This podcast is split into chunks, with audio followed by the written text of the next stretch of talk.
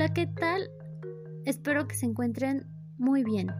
El día de hoy seguimos con el siguiente tema, que sería el episodio 2, el cual se titula La educación familiar en un mundo de cambio.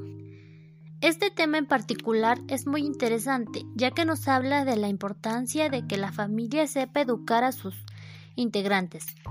Debemos tomar en cuenta que la familia es la principal responsable de la educación de los niños.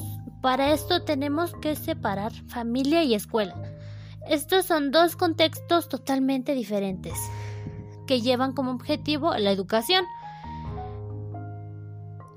ya que en la familia se aprenden los valores y algunas cosas básicas que los niños deben de saber.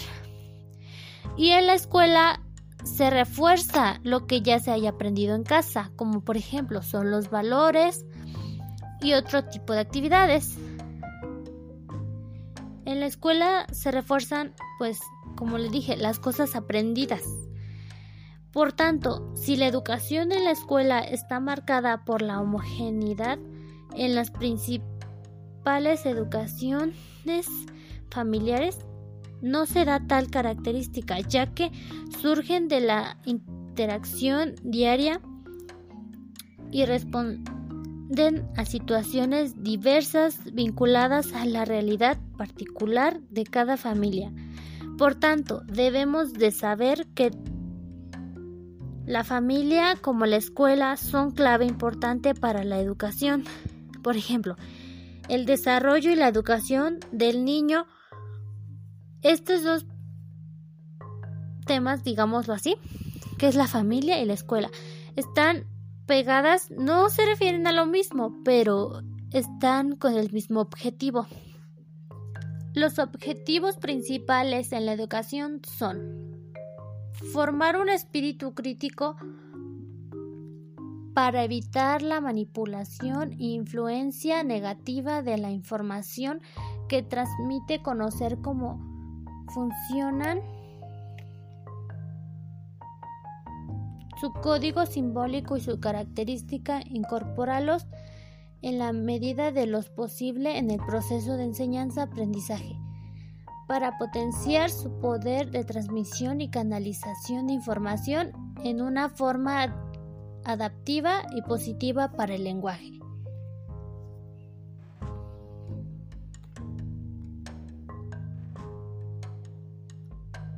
El papel de los medios de comunicación. Los medios de comunicación se constituyen como el elemento instrumental, instrumental para la transmisión de información y el contexto que aquí nos ocupa y necesita tomar conciencia de ello como recurso de educación explotando sus potencialidades pedagógicas especialmente en lo relativo a conectividad, comunicación y acercamiento y acercamiento de la familia, escuela, familia y en general toda la sociedad. Las redes sociales y plataformas de gestión información, correo electrónico y páginas web. El correo electrónico y las páginas web de los centros escolares permiten, además de una acción ecológica, evitando las circulares cartas ordinarias y ahorrando así en el consumo del papel una comunicación más fluida y directa entre familia y escuela y entre centros de educación y sociedad en general, siendo los las web de los centros de su carta de presentación a la sociedad y el escaparate donde puede mostrar sus servicios y proyectos educativos, actividades, televisión y radio. Educación en el sentido crítico a la hora de ver la televisión y sobre todo realizar una, una labor importante cuestiones que no pueden dejar de tener en cuenta, así pues resulta tedioso establecer asociaciones directas entre televisión y fracaso escolar.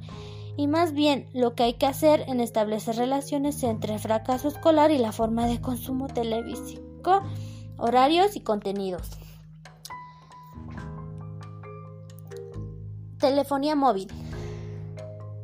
La existencia de apps que permiten versiones portables de cualquier tipo de información y medios de comunicación supone también mayor flexibilidad y facilidad e inmediatez en el acceso de información. Prensas y medios escritos.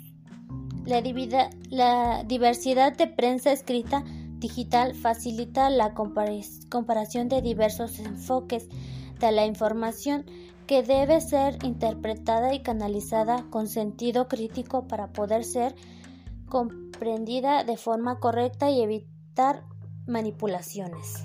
La escuela y la sociedad de la información. La escuela debe mantener una actitud de apertura a la sociedad de la información con el fin de educar para esta sociedad y en este esa sociedad de la que forma parte. Se mantienen vigentes ideas de hace ya varias décadas, que aunque hoy hay que puntualizar y ampliar, reclamar lo que la escuela debe tener presente en su labor el día de hoy, Ferrer en el año de 1994 afirmaba, si una escuela no enseña a ver la televisión, ¿Para qué mundo educa? La escuela tiene la obligación de ayudar a las nuevas generaciones de alumnos e interpretar los símbolos de su cultura. Relaciones familia-escuela. En este sentido, es viral que exista el diálogo entre familia y escuela. Para que exista dicho diálogo, es importante que den simetría y reciprocidad, es decir, que se hable desde la igualdad, que haya deseos de forma pero que exista también mucha escucha y ausencia de enfrentamiento. La realidad ha sido en muchas ocasiones y sigue ocurriendo en la actualidad que la relación en la escuela y la familia ha estado únicamente basada en la transmisión de información sobre el rendimiento escolar, comunicación de calificaciones de los alumnos, tutorías de evaluación, etc. Esto ha provocado que un numerosas ocasiones no se haya dado un verdadero encuentro personal y que los flujos de comunicación no hayan sido recíprocos sino unidireccionales desde la escuela y la familia. La escuela y la familia han completamente, pero cuidadosamente no hay que confundir aquí dos conceptos que nada que tienen que ver con su significado. Y esto es todo en el episodio de hoy. Espero y me sigan para que vean el siguiente episodio de mi podcast. Hasta luego.